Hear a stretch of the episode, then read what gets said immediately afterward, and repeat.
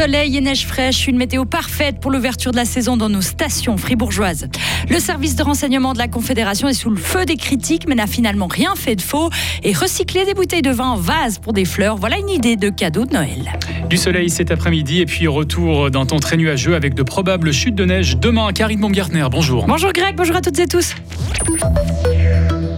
Neige fraîche et soleil, les stations fribourgeoises ont fait un carton hier. Nos stations des Préalpes ont connu des excellentes fréquentations ce dimanche. À la Béra, où seule la piste des enfants était ouverte en bas, le parking a affiché complet durant la journée, ce qui signifie tout de même 2000 passages. Un peu plus loin à Charmel, les skieurs ont également répondu présent pour ce premier week-end d'ouverture. Claude Gendre est le directeur général de Télécharmet. On est extrêmement content de ce premier week-end. Euh, hier, au final, il y avait une visibilité qui était peut-être de 1 ou de 2 mètres. Donc, au final, on a eu moins de monde, mais quand même 600 personnes. Puis là, on vient de passer le cap des 1800. On va faire euh, probablement 2000 personnes sur la journée. Donc, c'est vraiment une journée ou un week-end d'ouverture qui est inespéré. On est dans une période d'inflation. Est-ce que vous avez dû adapter vos tarifs pour la saison de ski 2022-2023 euh, on a très légèrement adapté avec un franc euh, par ticket euh, qui nous permet de couvrir un petit peu l'augmentation du prix de l'énergie, euh, mais c'est, je trouve, une augmentation qui n'est pas si énorme que ça. De son côté, la Béra espère pouvoir ouvrir ses pistes de ski le week-end prochain. À Molaison, 4 pistes sur 7 sont ouvertes. Et d'ailleurs, d'un point de vue météo, nous venons de vivre la nuit la plus froide de l'année. Vous l'avez certainement remarqué ce matin au réveil. Le thermomètre est descendu à moins 27 degrés pendant la nuit, par exemple au Grison. Alors que tout augmente, le prix euh, des sapins de Noël est resté stable. L'association IG Suisse Christbaum a recommandé à ses revendeurs de maintenir les prix, par exemple entre 28 et 35 francs pour un sapin rouge ou de 60 à 80 francs pour un sapin Nordman. Même son de cloche du côté des grands distributeurs. Cop et Migros confirme la stagnation de ces prix. Il y aura de légers ajustements pour les arbres labellisés bio et pour ceux qui sont importés. La première avalanche meurtrière de cette saison a eu lieu ce week-end à la Foulie en Valais. Un couple a été emporté par une coulée. La femme, partiellement recouverte, est parvenue à s'extraire seule de la neige.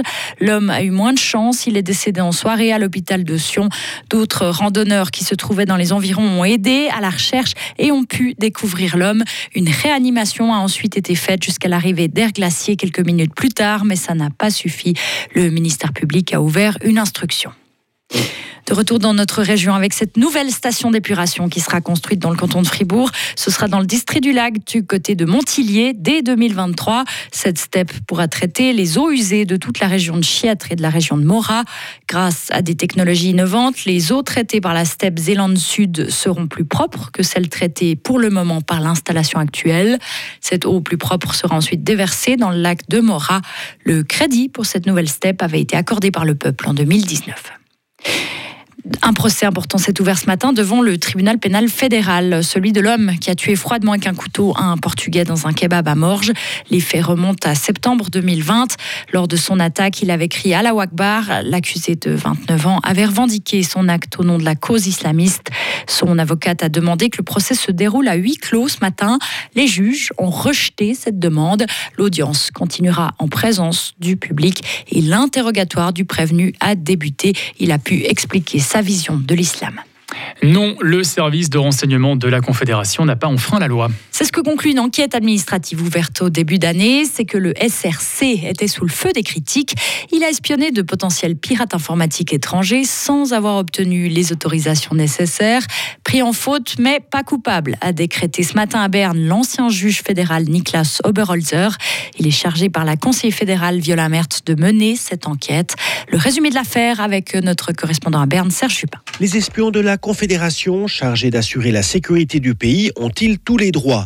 Entre 2015 et 2020, le service de renseignement de la Confédération et ses espions cyber en particulier ont surveillé et obtenu des informations concernant de potentiels pirates informatiques qui ciblaient la Suisse, des intérêts suisses ou des installations étrangères à partir de la Suisse. On n'en saura pas davantage sur ces pirates ni sur les cibles. Le dossier est classé secret.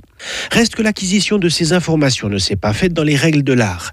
La loi qui encadre le SRC exige que ce genre de mesures de surveillance soient soumises soumise à l'autorisation du tribunal fédéral administratif. Le SRC ne l'a pas demandé.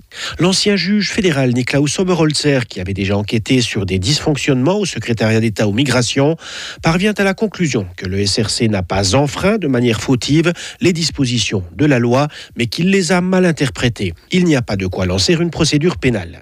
Et en rendant sa conclusion, le juge Oberholzer a émis des recommandations à propos de l'organisation et des responsabilités au sein, au sein du service de renseignement. À l'étranger, la tension monte au Pérou. Sous pression, la nouvelle présidente Dina Boularte a annoncé qu'elle voulait avancer les élections prévues en 2026, en 2024 déjà. Elle a promis à la télévision qu'elle allait présenter un projet de loi en ce sens. Ces déclarations interviennent après la crise provoquée par la tentative ratée de l'ancien président Pedro Castillo de dissoudre le Parlement. Des manifestations grandissantes contre la nouvelle présidente éclatent un peu partout dans le pays. Des manifestations qui ont déjà fait deux morts et cinq blessés. Et on termine avec euh, cette idée euh, d'éco pour un cadeau de Noël. Elles ont quitté leur job pour créer des objets design et pour recycler des vieilles bouteilles en vase, verre ou encore bougies décoratives. Les sœurs Charlotte et Camille Paquier ont lancé leur entreprise baptisée Culot il y a environ trois ans. Et maintenant, elles croulent sous les demandes, mais contrairement à leur début, elles fonctionnent en harmonie. Camille Paquier.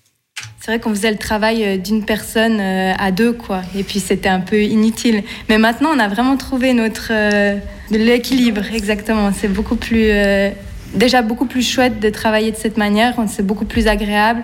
On est mieux organisé, on est moins stressé, et puis on on n'est pas en retard sur des délais ou ce genre de choses. C'est beaucoup plus chouette.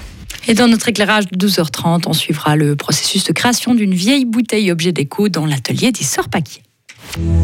Retrouvez toute l'info sur frappe et frappe.ch.